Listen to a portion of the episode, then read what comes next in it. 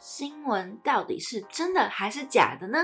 欢迎光临人际关系事务所，我是今天的主持人美乐，我是今天主持人小鱼。对，那我们这是我们第二季的第三集节目，而这一集的主题呢，其实我们想探讨的其实是事实背后的真相，也就是换句话说，其实就是媒体。背后的真相到底是什么？嗯，对，因为其实，在现在社会中，大家就是我们每天的日常都会有媒体嘛，因为每天就是新闻啊，记者，无论什么时候，二十四小时周六，他们都会不断的就是去采访啊，去报道各地发生的事情。对对，所以导致其实现代人很喜欢就是用媒体，然后来了解现在这个社会到底发生什么事情。因为大家其实，因为现在已经全球化，所以就算是世界各地的事情，我们可能也没办法去实地接触，所以就只能透过一些电子、一些设备啊，或者一些新闻去接触到媒体，去了解这件事情。但有时候接触的时候，反而。你你不太会知道说真实到底是怎么样子，你只能透过第二方或第三方啦，第第三方去传达说，哦，就是哦，原来他们认为是这个样子，然后跟我们说，然后我们也会被他们的思想可能会稍稍有点带偏之类的。没错，就是会被他的思想给，就他说什么，我们就会经常就会被他给我们的结论而主导了我们对这件事情的看法。对。对，像最近，我觉得最近时事，我不知道小鱼有没有发现，有没有知道最近最大的国际时事是什么？大概有，那那可以讲吗？可以，可以吧？那我觉得那还蛮重要的。哦，你是说那个那个以啊以那个那个对以色列的那个事情，现在是最轰动。我自己觉得那件事情算是这最近一两个月来最轰动世界的一个事情。因为小鱼我自己其实有在英，就是有去上英文，然后我有上的那堂课其实是有点关于时事的，哦，会分享时事，就是老师会写几个时事，比如说什么李丽莎风马学啊那些其他的都会写上来，然后叫我们自己去讨论，跟同学用英文讨论，然后他就有说到说他觉得那个战争的事情，因为就是英呃美国的媒体好像是 C N N 吧还是 B B C。因为我有点分不出来，因为有一个 C N N 和 B B C，其中一个是英国的，一个是美国，所以其实我有一点点分不出来。没关系，反正就是其中一家媒体。对对，其中一家媒体，他们好像因为美国有援助那个以以色列，对，所以就是他们就是对哈马，就是会觉得说他是就是是侵占人家，然后哈马是错的，但是因为大家都知道说，其实他们只是为了拿回领土。然后，但是美国是支持另外一边嘛，所以他的媒体就是会特意偏向说，就是以色列是对的这样子。嗯，对。但是我觉得对这件事情来说很难说，是因为其实那个地方没有什么对或错。我自己觉得，因为那个地方它本来就是一个很多元民族的，所有全世界除了亚洲。地方的文化没有到耶路撒冷这个地方之外，嗯，其实所有的西方欧洲，甚至是那个非洲、印度、印尼那边，几乎他们几乎都有，就是他们的宗教信仰或他们政权都曾经有过到耶路撒冷，就是现在讲的巴勒斯坦这个地方。对啊，所以就是很难定义说，就是他们现在就是什么抢领土啊，嗯，然后就是。这种比较宗教问题，而且有点，我自己觉得这个问题有点恐怖。是他不是只是单纯的想要抢回领土，他还有一层就是绑架人质啊什么之类的这种，我就觉得有点过度偏激。而且他们是想要直接把犹太人直接整个种族给消灭，因为就是他们信仰不一样。就是信仰不一样，所以就会想要把呃跟他们不一样信仰的人，然后这个种族大屠杀，就跟这段我就没有我没有深入了解到这部分，因为老师就是有时候会跟我们讲，他有讲这段是对，因为我自己是对这一段没有到很了解，我只知道他们是为了抢夺就是巴勒斯坦就是耶路撒冷那个地方的领土主权，但是当初后来就是在那个地方安定下来的是。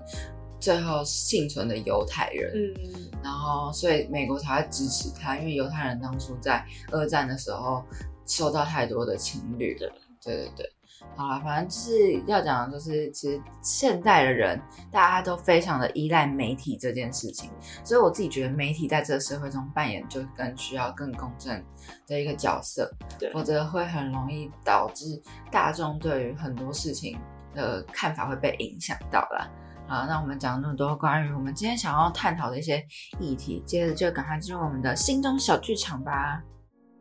我父母对我要求这么严苛，是真的爱我吗？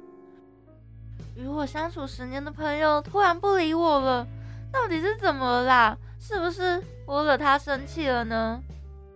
还有楼上的学长对我那么好，是不是喜欢我啊？啊，好烦哦！到底谁能来救救我？别再 OS 了，快来听听我的心中小剧场。欢迎来到心中小剧场。真相往往不是现实中所看到的哦。那就是关于这个，就是真相往往不是现实中所看到的。其实就是首先要聊聊说，一般在生活当中啦，我们大家对于媒体的一些看法啦之类的。没错，对，像媒体的存在，我自己不知道小鱼觉得媒体存在的价值是什么？我觉得媒体存在的价值就是让我们能够。就是不用耗费太大的心力，然后去理清整件事情的脉络。嗯，我也同意，因为现在刚我们在一开始有提到，嗯，就是大家很过度依赖媒体，因为媒体帮大家省略了很多方法，对，很多就是过多的途径，让大家可以透过媒体就可以了解这个世界，或是你身旁发生的事情。所以我自己是觉得。媒体这件事情，就算就是科技发展快速，它永远都不会消失掉。一定它是需要人去帮你整理，然后把它理清之后再报道出来，让大家了解的。对对，所以其实媒体算是一个我们接受资讯的一个很重要的管道，对，很重要的媒介。对，那现代人呢？我自己是觉得现代人为何会那么的依赖媒体这件事情？你觉得？我觉得，因为现在科技越来越发达，而且现在人有其实越来越懒惰。哦，这个我对，所以就是他们就是会一直想说，而且而且也加上就是国际化，所以可能有些事情他们可能有有疑问，或者是说，哎，这件事情怎么会这么这样发生？他们就会去网络上查。而且在网络上就是各家媒体其实都会有很多篇报道啊，所以大家就是会依赖说，就是去网络上。就可以搜寻到你想要得到的资讯，毕竟就是随手可得嘛，大家人手手机一台啊，连个网络就可以去查。大家都是伸手牌。对啊，所以也不能算伸手牌，算是呃呃，要怎么讲？因为其实我们毕竟也不太不太能去接触到就是第一手资料嘛，对，所以只能算是我们也只能透过媒体去知道这件事情到底在干嘛。没错，所以我自己觉得。媒体在这个社会相对来说就是扮演更重要的角色，就像我刚刚讲，它必须，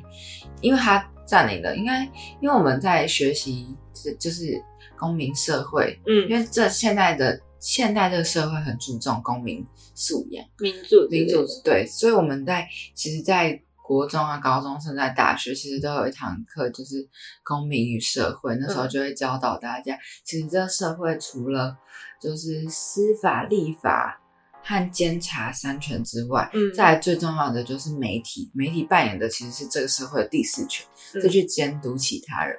的所作所为。对对，所以媒体在这个社会上的权力真的是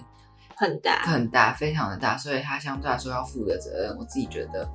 就是也有理应当有相对的责任，该是他要负起。是没错，但是因为现在大家其实。就是通讯都很发达嘛，所以你只要够有影响力，你就可以自己成为一个媒体。嗯，对，这倒是。所以就是没办法约束，所以只能变成从小开始教导我们自己要去知道说这件事情它的真假。对，所以他就是没办法，嗯，我知道，就是没办法一味的，就是听从一方人的说法，然后你就断定他。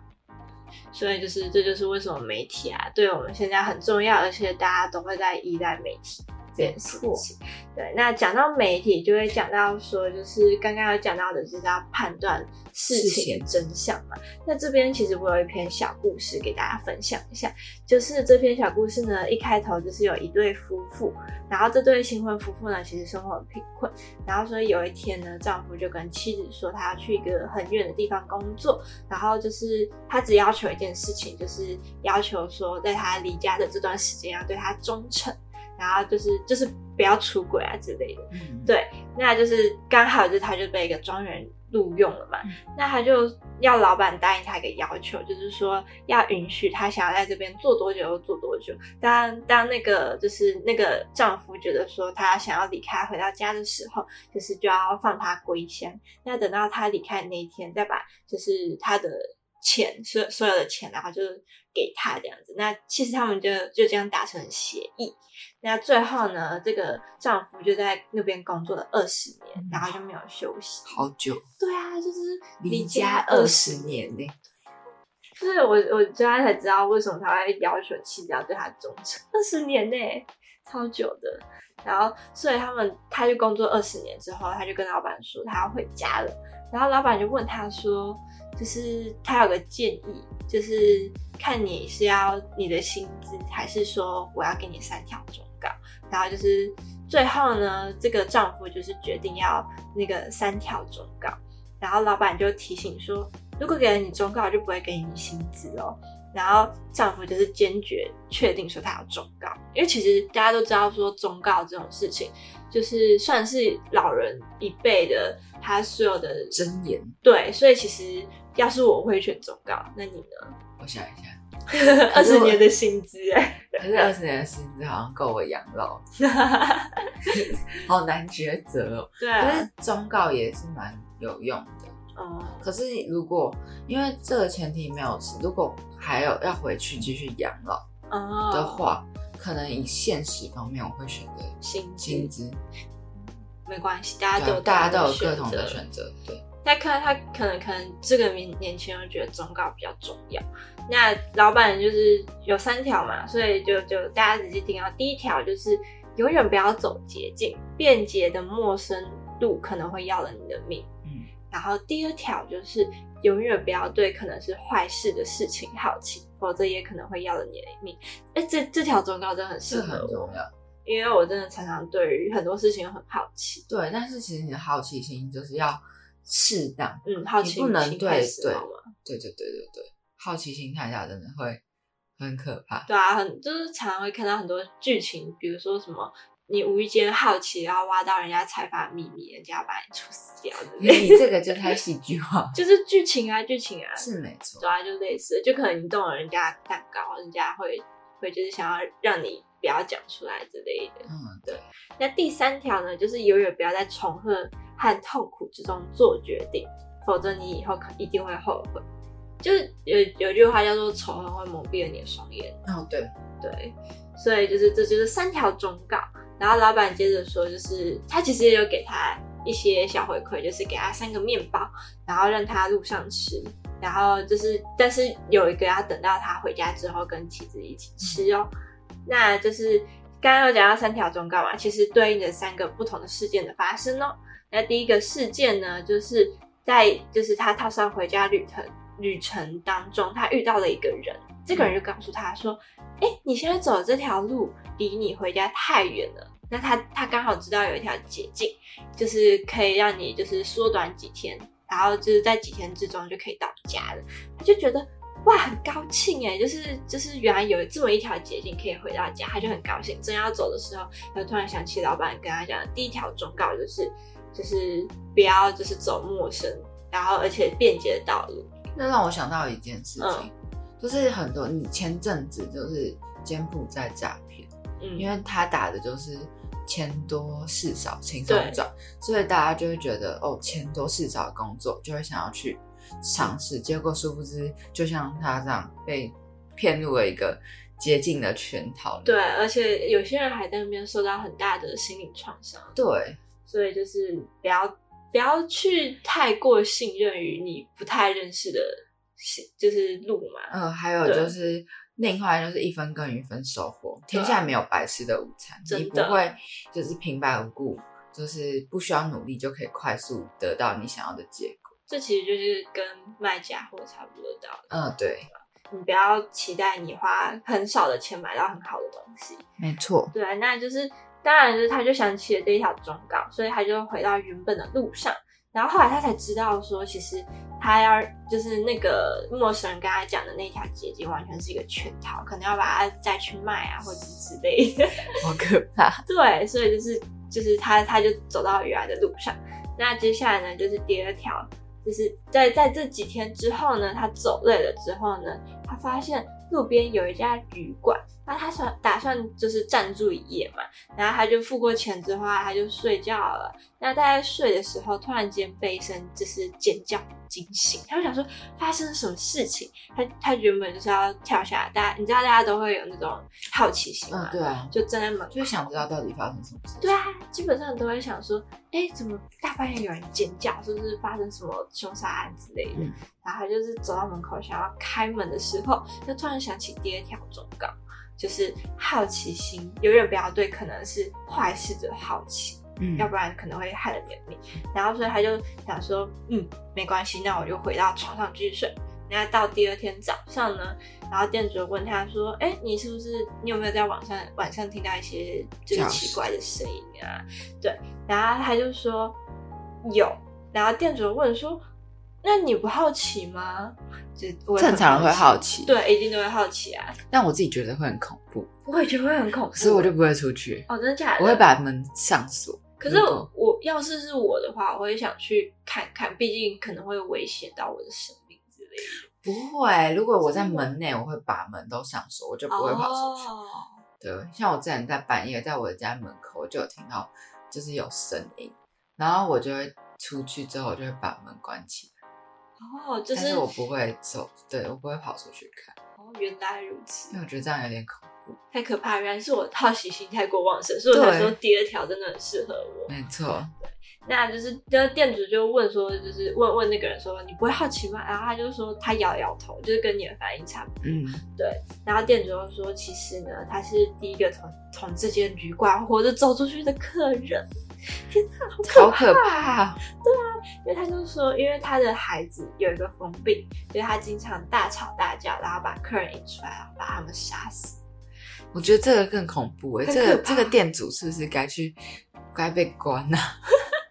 我也觉得该被关，其实但这这其实这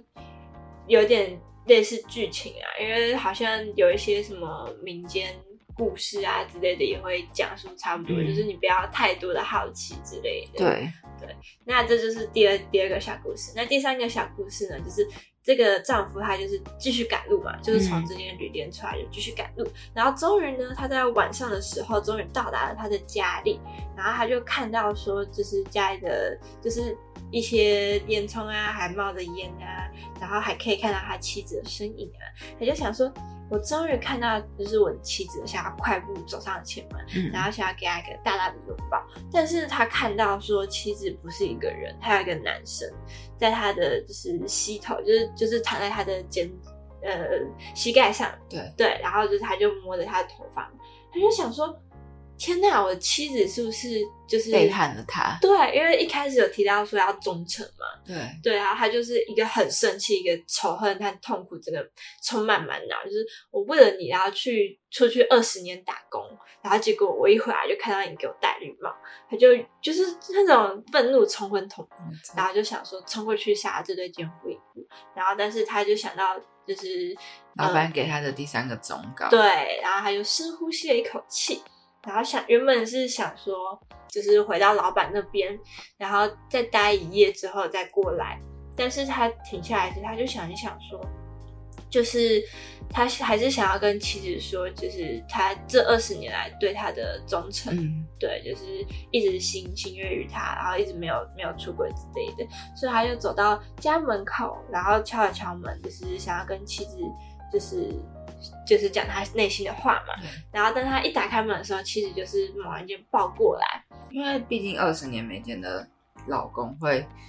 抱过来是正常。对啊，很正常，就是十年成错嘛。然后她抱过来那一瞬间，丈夫满脑子都是不行，你跟那个狗男人在干嘛？所以他原本想要把他推开，但是他还是没有做到。然后他就哭着跟那个妻子讲说：“我对你是忠诚，可是你却背叛了我。”然后妻子就想说：“哈，什么？你在讲什么？这二十年我从未背叛过你呀、他就质问说：“那你下午在那边摸头的那个男生是谁？”然后妻子就说：“啊，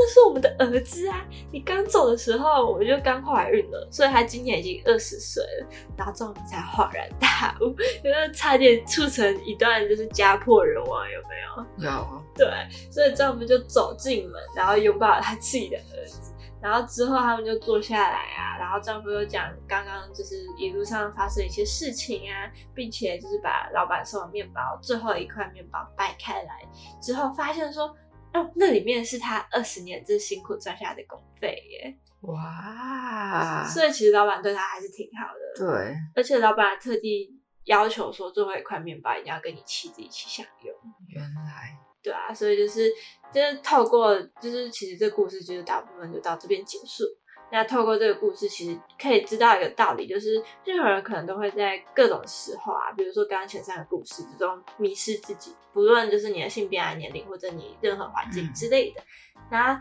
也许呢，就是你可能觉得美好的事物啊，可能只是在一瞬间啊，或者是也许你可能会感因为就是人际关系的破裂啊，感觉到一些绝望啊，或者是觉得说，就是当你努力之后啊，然后但是还是终究会失败，所以就是觉得很伤心之类的。但这其实呢，都只是你自己建立的一个执着，然后你放不下这些执着。嗯对，那就是不管做任何事情前都要放下偏见，就是停下来好好想一想，也许就是会找到你意想不到的真相之类的。就其实，在人只要在看不同的事情，嗯都应该要好好秉持中立的立场、嗯去评断、去看待这件事情，这样的话才不会造成可能你中间的误解之类的。对，其实这三个故事能够跟我们讲说，就是这是一个故事啊，哦三个道理啊。这三个道理呢，就是可以跟我跟我们讲说，其实你看事情不能只看表面，嗯，很多事情就是你要去深入的去自己在思考之后，你才能呃获得一个比较好的一个，算是是结果吗，就是算是。对。对。反正就是要以比较正向的想法去思考看待这个世界。对啊，不能因为别人告诉你什么就是什么。嗯，自己还是要留一个自己的评断标准，自己的天平还是不要不能就是轻易打破。对，对，好啦，就是刚刚上一个故事，其实我刚刚小鱼分享这个故事，其实我们想要讲的就是看事情，就是事情的真相，往往都不是你表面上看到的那样，对，你要从背后去厘清，才可以好好的做评断。那再来是我要讲的，就是我们一阵一直从我们一开始到现在一直在讲的，就是媒体的这件事情。那因为媒体呢，就是他刚刚我们就有提到，他其实在这个社会上扮演的是第四权。对，那媒体一向是被这个社会大众视为就是行政、立法、司法三权以外的第四权。哦，那我刚刚可能讲错，我刚刚讲的监察。那是行政、立法和司法三权的第四权，那对这个社会有很大的影响力，而且人民呢每天生活都会跟这个媒体息息相关，几乎每一个人，对吧？每个人他每天多多少少都会从媒体中获得一些讯息，而且都会被当作是真的，所以由此可见，媒体新闻只是为了商业利益啊，已经让很多人就会分不清楚什么是真，什么是假。其实有些是真假掺和，对，但是呢，因为它就是掺和在一起，所以嗯导致你其实分辨不出哪一个到底是真的，哪一句话是假的。因为其实我们自己也不是专业人士，对，对，所以就是当你真假真的掺在一起，当我们就是已知某一部分是真的，我们当然就是以偏概全，会觉得全部都是真的。对，对，所以就是因为他们就是常常会在这样子，就是半真半假，然后在未经确实的求证之下，然后只是当个传声筒一样报道出来。因为就是他们媒体其实他们主要是要评快，所以他们就是就是在未经求证之下，就是直接直接丢上电视这样子。那这样子其实常常会对当事人造成一些难以弥补的一些伤害，甚至呢，因为误导民众嘛，民众就是毕竟不是一些专业人士，就是会误导一些民众的一些判断，然后这样子呢，其实不仅是严重的伤害新闻的一些公信力，甚至还会导致一些社会的乱源。所以呢，其实我觉得我就是大家觉得媒体的公正性啊、专业性以及客观性，其实都值得就是媒体界的朋友们要再更加努力去确保这三个就是公正性、专业性、客观性。都可以好好发挥在媒体的这件事情上。对，对，那再来呢，就是又讲到，其实刑事的诉讼有一个新制上路之后，这个新制呢更能够落实保障人权，而且在其中与媒体有着非常贴切的一个关系在，就是无罪推定原则。因为在过往很多案例，因为侦查办案的检察官透过媒体发表尚未经过证实的消息，违反了侦查不公开的原则，所以在媒体在不知来龙去脉的情况下，常常会被耸动啊或骇人听闻的那种标题和内容，然后所吸引，而且而变成这些不遵守法律人士的这个算是比较前车之鉴嘛，就就是是会对这些，反正就是会导致这些那个不遵守法律人士就有漏洞可以钻的那种感觉，所以不但对当事人造成重大伤害，甚至会以假乱真，间接的影响就司法审判，误导社会大众。我们常常在电视或这些新闻媒体的报纸上面，然后就会看到一些有心人士，他其实会散布的消息，连可能主当事人都不知道，可是媒体却已经优先知道。就很多现在很多报道爆出来，就会就是媒体先爆出来，可是其实当就是当事人在看这件事情，他就说啊，我有发生这件事情吗？就那种感觉，就是有点像是把事情就是可能对到他有点抹黑的那种感觉。对，毕竟媒体主要其实就是要求关注度嘛，然后要博人眼球，所以就是他可能会就是有一些很耸动，对，就可能明明呃内容是这样，但是它的标题一定要对，就是它够耸动，你就会点进去。可是对对，这也没办法，因为现在人就是这样。对啊，嗯所以也没办法这样子。但是有刚刚讲到媒体的影响力其实很大嘛，所以就是有一句话叫做“一眼可以兴国，一眼也可以上榜”。没错就是媒体啊，它的一举一动，特别是媒体是具有影响力的嗯一个大众，然后他的责任其实很大。就像就是记者啊，其实也就是有一个日期叫做九月一九月一日是记者者节，那他期望呢，就是每年记者节来临前，所有的媒体朋友们都可以放心安心，并且开心的大声说，就是他已经尽到他自己最大的能力，然后去确保说，就是媒体工作者都就是尽自己的良知，良知，对，然后善尽第四权的一些责任，然后让人民啊，让民众听到或看到最真实的一面，而且是最良善的一面啊。没错。啊，那其实就是我们这里想讲的，就是说，就是背事情背后的真相是需要你自己以公正的角度去判别之外，再来就是讲到第四圈，其实媒体这件事情在这个社会嗯，是非常占有影响力的，是很重要的一个角色。对。对，所以就是除了散布事事情的人要去确保说这件事情的公正度，你自己也要去确保说你自己有批判事情的能力。嗯，没错。那这就是我们在有话想说想讲的一些两个大道理嘛。没错，就是两个精髓啦，就是这这一集想要跟大家分享的一些有关于这个社会当中蛮重要的一些，算是这算是媒体是媒体试读，也不算是媒体试读，呃，也算算是媒体试读，对。好啦，那我们就赶快进入我们的人际电影院分享，跟今天想要讲的就是主题有关的影剧吧。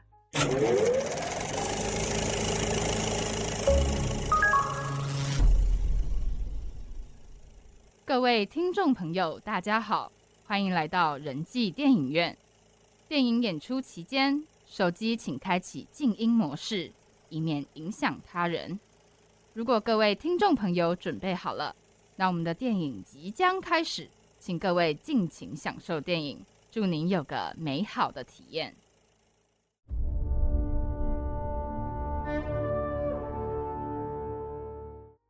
欢迎来到人际电影院。那这一集想要跟大家分享的有关的影集就是《皮诺丘》啦。对，那皮诺丘它其实是在讲述的，就是因为患有皮诺丘症候群而不能说谎的记者，就是女主角崔仁和。她其实是我们的女主角嘛。那她在讲述他成为一名真正记者经历的一些故事，还有因为他就是以另外一个就是我们男主角叫做崔达布，那他的本名叫做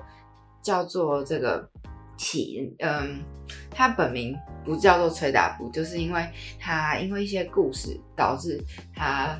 一些他身旁就是经历的一些事情，导致他必须以这个假名崔达布生活。嗯他本名其实叫做齐和明，对。那之所以导致他因为需要以这个假名生活，是因为他其实在小时候，他爸是一位我印象中是消防员，嗯，是消防员对，，然后他在一场就是火灾当中，就是他爸爸就是带领了他的消防队的同胞们，嗯，然后救了一场大火，但是呢，也导致他丧丧命，就是殉职于这个火海当中。嗯，虽然是救了大家，但还是不幸殉职了。但原本其实大家对他的就是呼声是一位英勇殉职的消防员，是表就给予表彰的。但是呢，由于新闻媒体的报道，就是女主角的妈妈，她当初是一个新闻记者，那她的报道就是完全抹去抹黑了她爸爸对于这件事的贡献。对，因为他爸他把他爸爸讲成是一个，就是为了自己的利益导致整个他的同胞们都丧命于火海，嗯所以他从一夜之间，他从一个就是救世主、救世英雄，然后变成了一个罪大恶人。然后因此就是因为媒体的报道，导致他们剩下一家，他妈妈和他哥哥和弟弟受不了这些舆论压力，所以妈妈想不开，带着弟弟去跳海自杀了。于是呢，弟弟没有就是没有被就是老天爷夺走他性命，所以就被女主角崔仁和的爷爷给救走了。然后就因此就以这个崔达布生活，是因为女主角崔仁和的爷爷就是太过思念于他过世的儿子，嗯所以就把就是齐和明误认成为这个就是崔达布。哦，对，所以就是他们就一起生活，没，错，那一起生活之后，因为他们生活在一个非常偏僻的一个海岛的国家，海也不是海岛国家，只是在韩国的小小镇，韩海边小镇里。然后后来就是为了要，就是家里其实也没有到非常富裕，所以嗯。为了是让这个女主角能够去就是大城市读大学，所以男主角就把自己装的很笨，但他其实超聪明的。对，然后就女主角去读大学之后，就追随了他妈妈的脚步，当了一名记者。但是因为有讲到他其实患有是皮诺丘症候群，他不能说谎。但是相对于记者这件事情，其实有时候记者讲话就有真有假，就是真真假假，对掺和在一起，所以其实一般来说，就大家对于这种皮诺丘症候群是不想要录用它，嗯，因为他的就没办法讲假话。对可是从另外一方面来讲，皮诺丘如果当了记者，他讲的话相对来说就是更有说服力。嗯，因为他不能讲假话，所以他讲出来的话就是真话。我记得那时候他面试的主考官是他妈妈，对，然后他妈本来是不想要录用他，对，因为他妈不想要就是一个皮诺丘的症候群的人，不能讲假话的人来。但是后来就是高层就决定说，他说这样的话反倒会让他更有就是说服力呀、对啊，有什么好不不录用他的？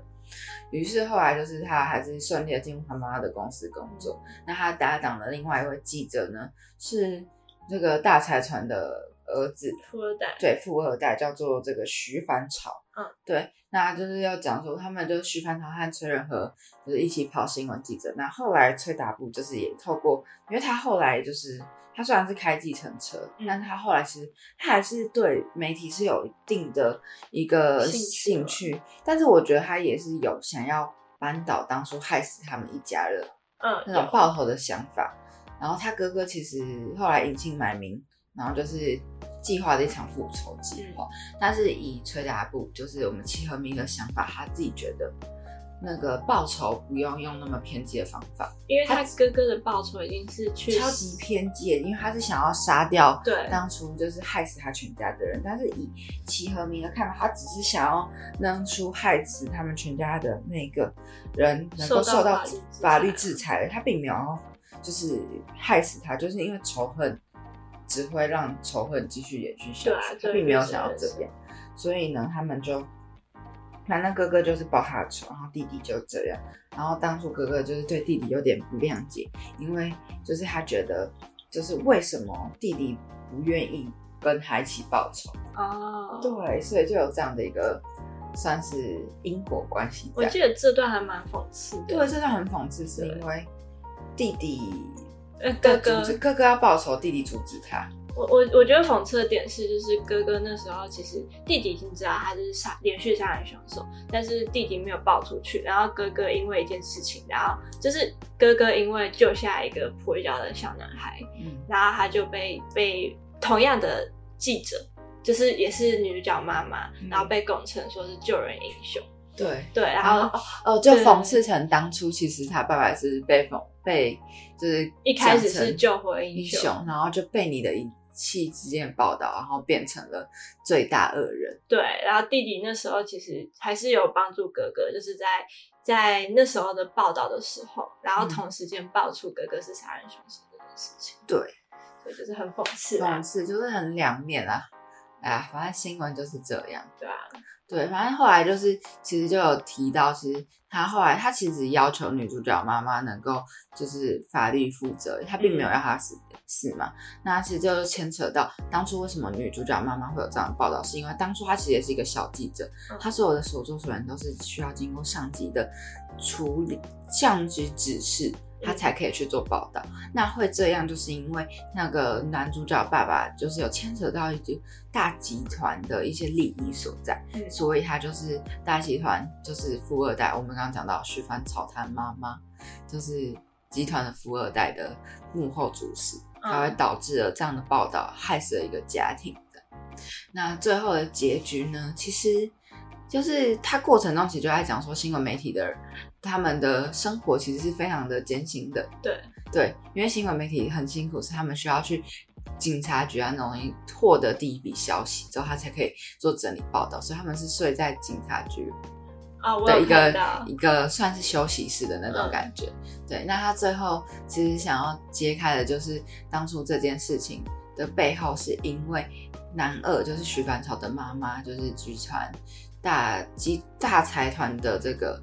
会长，嗯。而指使。那因为其实男男二徐凡超他是有良心的，他觉得他也觉得他妈妈当初这件事情是不对，嗯，所以呢，他其实是要替他妈顶罪。哦。但是就是男主角也不希望男二为了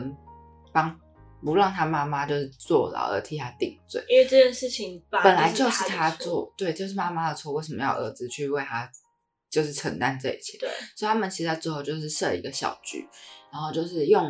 儿子的妈妈的弱点是儿子这一点，嗯让妈妈母爱嘛，对母爱，所以让他的这个徐会长间接承认了他就是当初导致那个男主角齐和明一家导变成就是过街老鼠的这个幕后对凶手，所以最后的结局其实当然是 happy ending，就是这个算是徐会长他就是因为他所作所为，所以就犯错，嗯，然后就去牢里蹲了。对，对，那女主角的妈妈就是记者，她当初爆出这件事情，我印象中她也卸下了就是嗯新闻这个大主播的这个位置，对，然后就是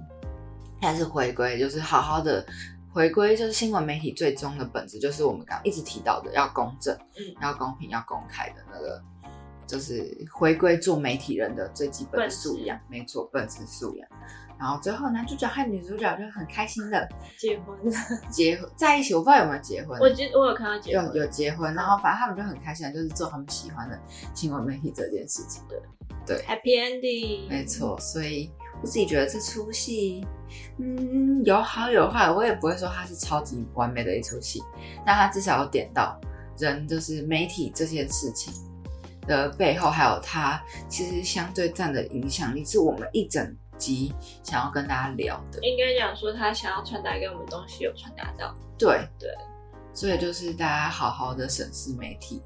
然后媒体也要好好的，就是因为他握有权利，相对来说他就要好好的对得起他所握有的这样权利。我觉得这集很重要哎，对，因为现在真的媒体太蓬勃发展了，对啊，所以就是大家也要去判断好，就是这件事情到底是真假，对啊，